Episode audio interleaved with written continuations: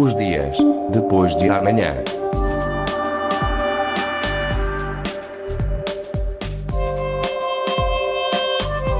Magazine de Tecnologia e Investigação da Antena 1 Madeira. Os dias depois de amanhã.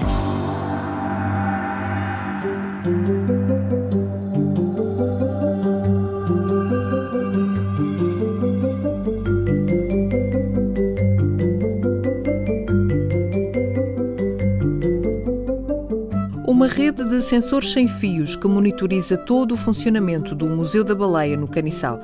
São medidos parâmetros como temperatura, umidade, entre outros, tudo para proteger um edifício que alberga dezenas de espécies. Este trabalho foi feito por dois engenheiros formados na Universidade da Madeira que lançaram mãos à obra com cerca de um ano de investigação antes de montar todo o processo. Caso o Museu da Baleia tivesse de recorrer a empresas que pudessem fazer este trabalho, teria de ir à Espanha, por exemplo, onde está uma das melhores empresas num sector onde, pelo menos na Europa, não existem muitas a atuar. Pedro Camacho e Carlos Francisco conceberam um sistema único com a ajuda de um outro engenheiro que já aqui entrevistámos e que está neste momento a fazer o doutoramento em instrumentação e automação, o Filipe Santos. Coube a Carlos Francisco explicar o que era necessário fazer no museu. O Museu da Baleia foi uh, a necessidade de monitorizar um edifício que é enorme uh, em vários parâmetros, como por exemplo o acesso a portas, uh, monitorizar parâmetros ambientais como temperatura, umidade, nível de qualidade do ar, CO2, uh, monóxido de carbono, e sistemas corta-fogo, neste caso só saber se, se estão ativos ou não ativos. Para uma pessoa andar a verificar esses sistemas todos, e há outros parâmetros que é impossível ser um humano a verificar, tal como medir a temperatura a umidade.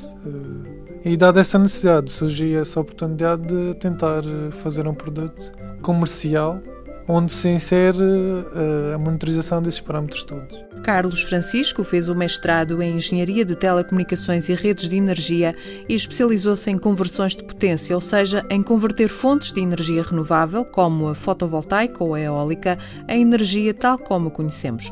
Com este projeto do Museu da Baleia, acabou por desviar-se um pouco da sua área de especialização, divergindo para a área das redes de sensores sem fios, um projeto que teve de passar por diversas fases. Primeiro, desenvolver um projeto a nível da eletrónica e tudo que é necessário para falar com esse tipo de sensores.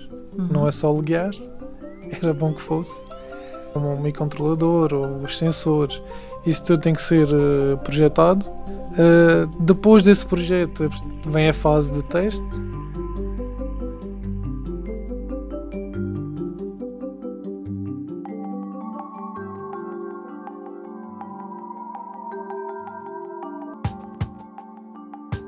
Mas não foi só montar e testar. A vida numa ilha tem as suas limitações. No caso, mandar vir material de fora foi uma das maiores dificuldades devido aos custos.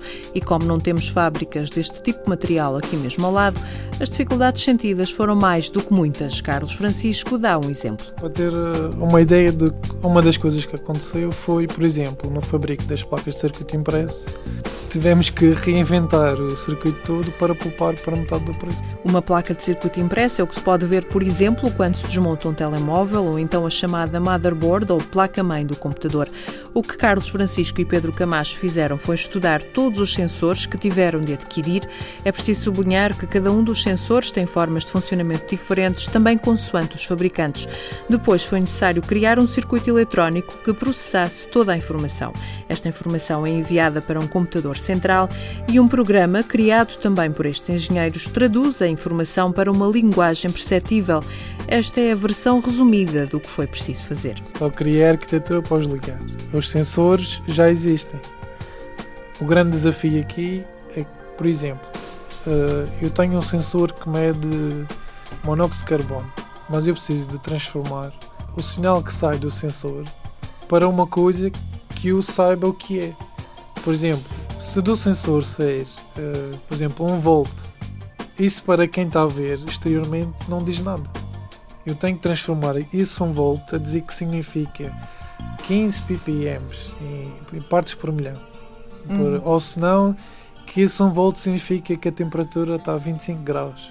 Ou seja, é preciso fazer a tradução de um sinal elétrica para uma plataforma, neste caso também foi desenvolvida uma aplicação, de maneira que uma pessoa leiga que não, não tenha que perceber nada do assunto consiga entender o que é que lá se passa.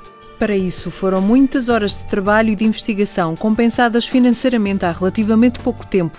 Um trabalho que acaba por ser pouco reconhecido, tendo em conta que estamos longe dos centros de decisão. Carlos Francisco dá outro exemplo de um caso que já aqui exploramos, nos dias depois de amanhã, um projeto do engenheiro Maurício Rodrigues, que criou uma rede de sensores sem fios para a agricultura.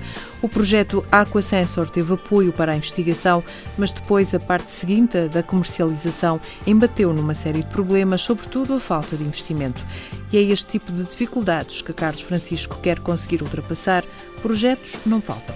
A minha vontade era começar uma coisa grande, mas para, para começar mais rápido e para passar por este processo todo, que é o que é que é preciso, onde é que tenho que onde é que tenho que ir o, o que é que eu tenho que fazer, é mais fácil se desenvolver uma coisa muito mais pequena e mais rápida de acabar, onde há menos pormenores que tenho que me preocupar então decidimos começar por uma coisa mais simples.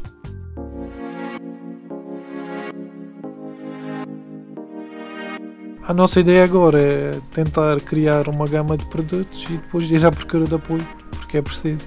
Quem são, quem são os vossos clientes ideais? Ou quem serão os vossos clientes ideais? Agora, uh, no início, acho que serão mais universidades. Uh, estávamos a tentar desenvolver o sensor de tensão mais de encontro universidades, ou seja, para quem faz investigação uh, na área de energias renováveis, por exemplo, precisa dos produtos.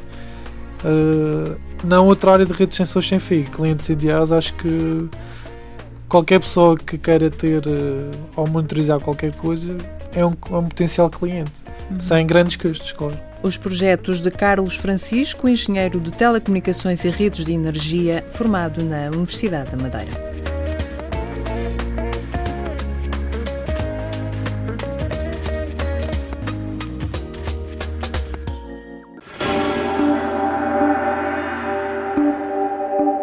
os dias depois de amanhã.